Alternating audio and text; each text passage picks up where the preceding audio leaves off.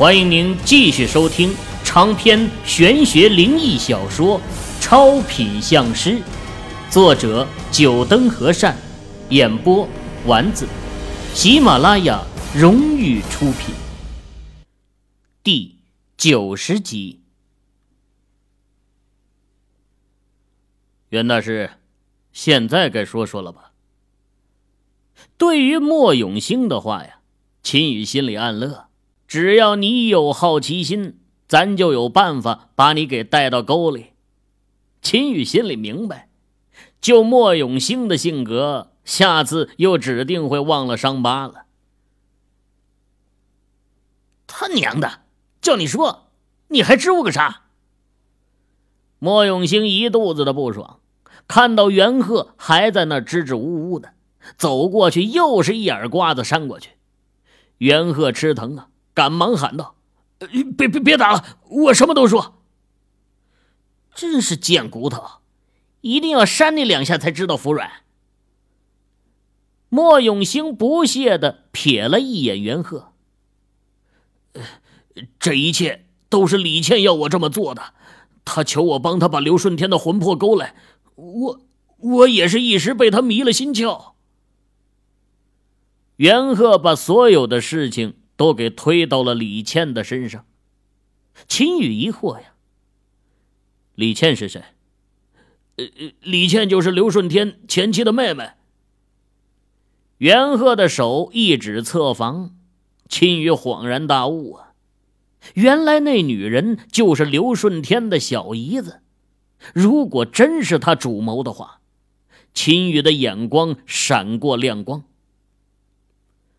害死云荣的两个胎儿，是不是也是你们策划的？是的，一切都是他策划的。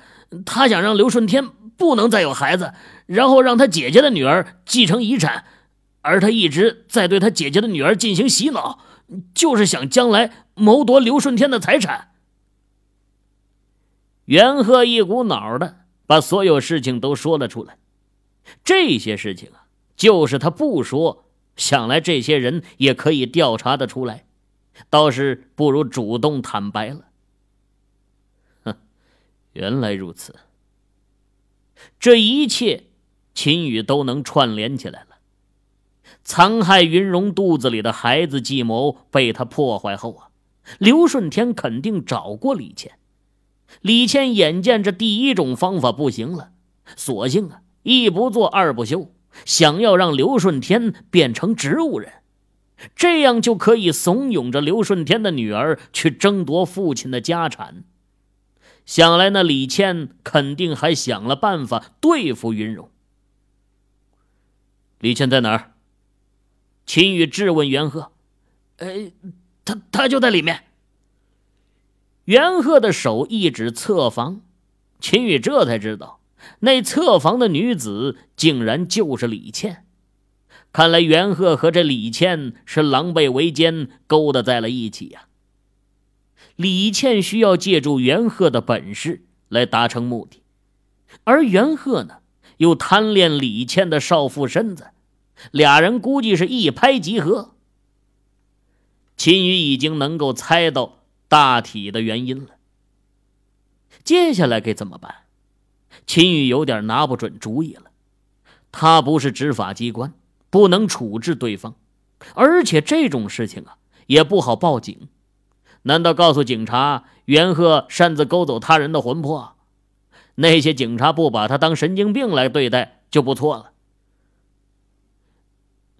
你可以打电话问问林秋生会长。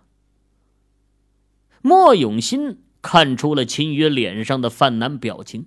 开口对秦宇提议道：“对呀，我怎么没想到，风水师的队伍中出现袁鹤这样的人肯定不少，站着会一些术法，胡作非为。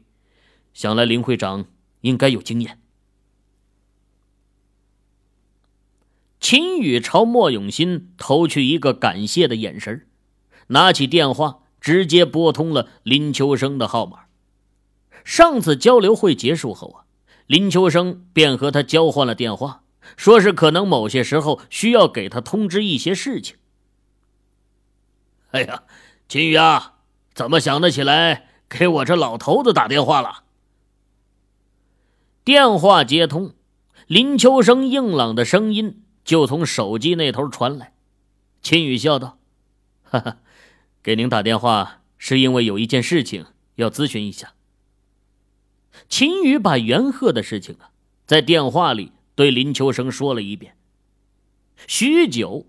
林秋生在电话那头一声长叹，说道：“哎，秦宇啊，咱们这一行也是有咱们一行的规矩的。如果不是有仇怨，风水师为了私利，利用所学术法残害无辜之人，是可以被处于监刑的。”林秋生的话呀，让秦宇的面色变了变。这奸刑。是一种很残忍的刑罚，受刑之人要挑断他的手筋，割断鼻子，挖掉双眼，还有捅破耳骨。最早啊，是由青帮传出来的，用来处罚那些背叛帮派的人。秦宇毕竟还是二十一世纪的大学生，如此残忍的事情，他自然做不出来。林秋生显然也体会得到秦宇的想法，继续说道：“呃，这样吧，我给邱处长打个电话，他是负责处理咱们一行这方面事情的国家机关，你把那个风水师交给他就可以了。”国家对于风水师这类掌握着特殊本领的术士啊，也不是放任不管的，成立了专门的机关来监察。一旦发现哪些风水师利用所学本领危害社会，就会立刻出手将对方逮捕。林秋生所说的邱处长，正是负责东南这一地区的机关部门负责人。秦宇一想也行，就让这些国家机关的人来处理也好，毕竟啊，要他对袁鹤用刑，他还下不去这个手。可要是放任对方，秦宇相信，凭袁鹤的心性，日后啊，肯定还会再去残害他人。把所处的地址告诉了林秋生后，秦宇挂掉了电话。袁鹤似乎听到了秦宇和林秋生电话里的内容，神色变得惊恐，哀求道：“秦宇，秦大师。”你就放过我吧，我保证再也不害人了。呃，还有这钱，我全部都给你。袁鹤不知道从哪儿啊掏出了一张银行卡，这里面有六百万，我全部送给秦大师你，只要你肯放我走。六百万，秦宇的喉咙咽了下口水，这袁鹤还真是挺能捞的。秦宇还真有些心动了。他到现在唯一到手的钱就是郝建国给他的几万块，六百万对他的冲击还真是不小。不过，随即秦宇就想到了，袁鹤能赚到这六百万，肯定干了不少损人利己的事情，也许就有不少像刘顺天这样的人被他残害过。想到这儿啊。秦宇对于袁鹤的一丝同情也就彻底没了。看他的表情，显然对于那国家的特殊机关也是有所了解的，而且看样子好像还挺害怕。秦宇没有理会袁鹤的哀求，墨家姐弟更不会搭理袁鹤。时间过去了大概半个小时，秦宇的手机再次响起。是一个陌生的来电。喂，你是？啊，是秦宇秦师傅吗？我是邱云，林会长刚给我打了个电话。这次还要感谢秦师傅对我们工作的支持啊！我们现在已经到了院门口了，可否叫门口的人让我们进去啊？哦，邱处长，您稍等。想要收听更多有声小说，请下载喜马拉雅手机客户端。秦宇的目光看了一眼莫永兴，肯定是门口的墨家保镖拦住了秋云。莫永兴很自觉，不用秦宇说，就朝着院门走去，因为他清楚啊，自家老姐肯定也会叫他去把人带进来。听到秦宇提到邱处长，袁鹤的脸色变得苍白，整个人好似没了活力，萎靡不振。不过随即，眼光怨恨的在秦宇和莫永新两人身上流转。似乎要记下两人的相貌。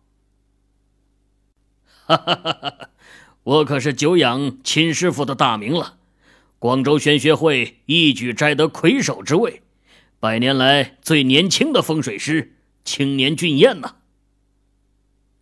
莫永兴再次走回正厅，身后啊跟着几位男子，为首的是一位三十多岁、戴着眼镜的男子。眼镜男子一走进正厅，目光在众人脸上巡视了一圈，落到秦宇脸上时，目光一亮，几步跨上来，伸出手朝秦宇握了过去。啊，您就是邱处长吧？不敢当您的夸奖，那些都是前辈们的抬爱，不愿和小子竞争而已。秦宇和邱云握了下手，谦虚道：“哎。”事情的经过，林会长都跟我说过了，很感谢秦师傅，你把这害群之马给抓住了。秋云的目光落在袁鹤的身上，感受到秋云的目光，袁鹤泛白的脸色更加的苍白。对于秋云身后的那个特殊部门，他可是很清楚。所有被抓进去的风水师就没有还能出来的。袁鹤，跟我们走吧。秋云一挥手，早有两位男子上前，把袁鹤两臂给夹住。袁鹤整个人都瘫软了，被秋云带走，等待他的就是终生的监禁，这辈子别想再出来了。呃，秦师傅。能否借一步说话？让手下的人带走袁鹤。秋云看了一眼墨家姐弟，犹豫的对秦宇说道：“秦宇疑惑的看向秋云，不知道他有什么话要对自己说，当下点了点头，跟随秋云来到门口角落里。啊，秦师傅年纪轻轻，在风水一道上就有如此高的造诣。”而且还嫉恶如仇，邱某有一个建议，想要聘请秦师傅加入我们的部门，不知道秦师傅觉得怎么样啊？秦师傅，听我说完再做决定不迟。秋云不等秦宇开口，又继续说道：“我们这个部门主要是监察风水相师一行中犯罪的事件，就像袁鹤这样有本事。”却为了谋自己的私利而残害他人一类的人，这类人是我们的重点监察对象，一旦发现就立刻会逮捕。只是我们部门的人力不足，根本无法做到监控整个风水界，而且因为部门里缺少像秦师傅这样的风水师傅啊，有些风水师做的违法乱纪的事情，我们根本发现不了。就拿袁鹤的事情来说吧。如果没有被秦师傅发现，等到被害人的魂魄过了七天，谁也不能抓到他，他就又可以继续兴风作浪，赚取钱财了。所以我诚挚的邀请秦师傅加入我们部门。哦，至于待遇啊，秦师傅一来就可以享受正科级的待遇，而且我保证，凭秦师傅的本事，三年以后起码可以到处级。秋云说的很诚恳，而且开出的条件呢也很诱人。正科级相当于县城部门的局长了，秦宇的大舅到现在呀，也就是一个正科级的镇长。可惜这些都不能打动秦宇。对于政府部门，秦宇说不上什么坏感，不会像一些愤青到处去喷政府、仇视政府，但是啊。也绝对没有什么好感，而且对于加入国家机关部门，他还真没有什么兴趣，尤其是这种带有特殊性质的机关部门。秦师傅，可以再考虑一下吗？看到秦宇摇头，秋云还不死心。说实话呀，作为东南地区的总负责人，他的压力很大。首先，风水师们分布的较为广泛，很难进行有效的监察。其二，他的很多手下都是对风水不太了解的，那些风水师傅都是四十来岁的人居多。对于国家部门没有什么好感。所谓朝野分家，他们仍然保留着那种传统的想法，坚决不加入政府部门。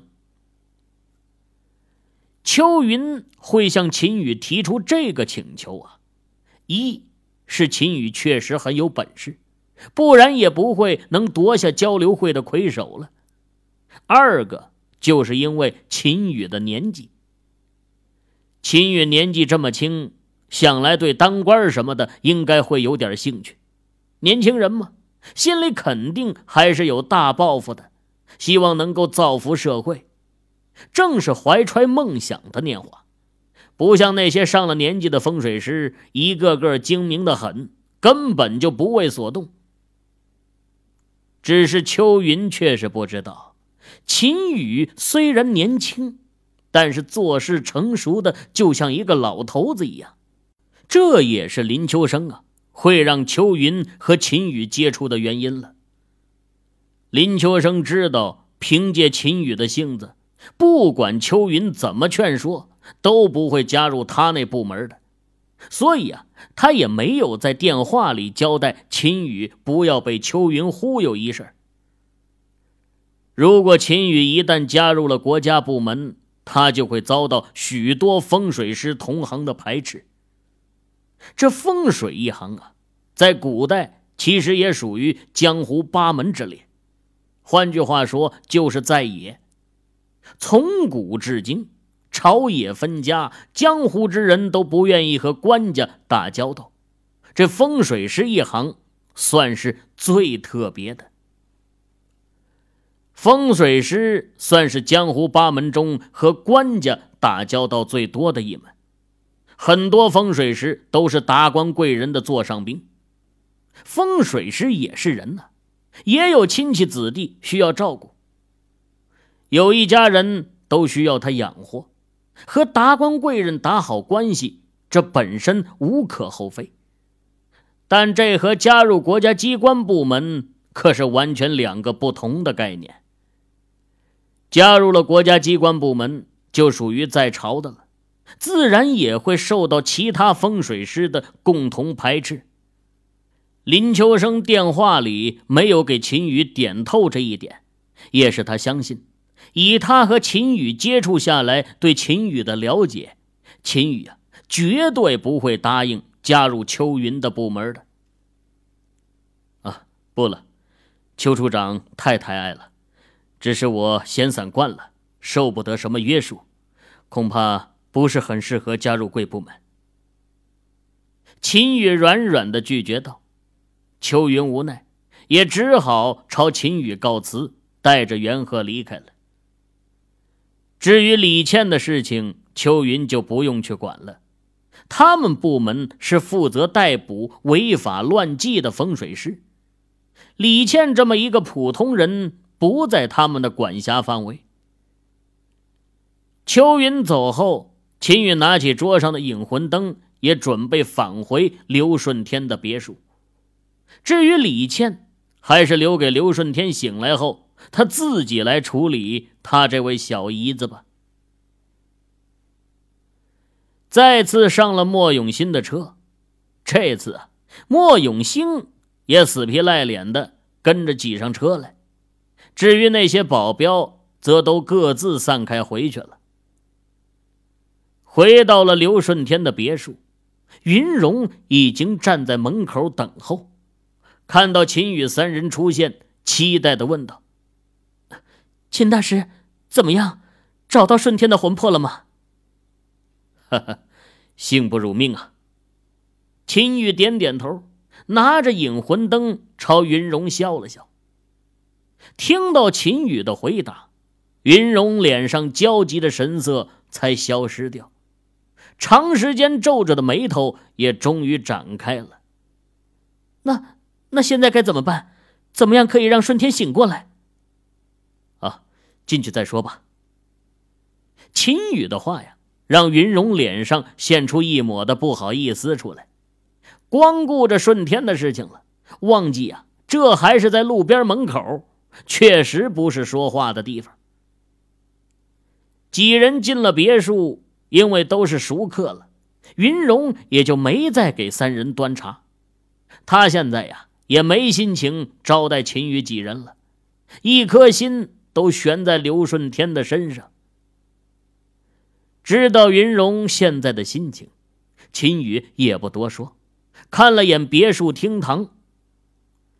把这四面的窗帘都拉上，有光的地方用东西给挡住，还有，大门也给关上。云荣因为怀有身孕，不方便行动，这些活儿啊，就由莫永兴和秦宇两人给代劳了。两人把所有的窗帘都给拉上了，还有一些玻璃，也找来了几块大布给盖上了。随着秦宇最后把门给关上，整个大厅一片漆黑，只有桌子上的引魂灯散发出了一缕亮光。各位听友，您刚才收听到的是喜马拉雅荣誉出品的长篇玄学灵异小说《超品相师》，作者九灯和善，演播丸子。更多精彩有声书尽在喜马拉雅。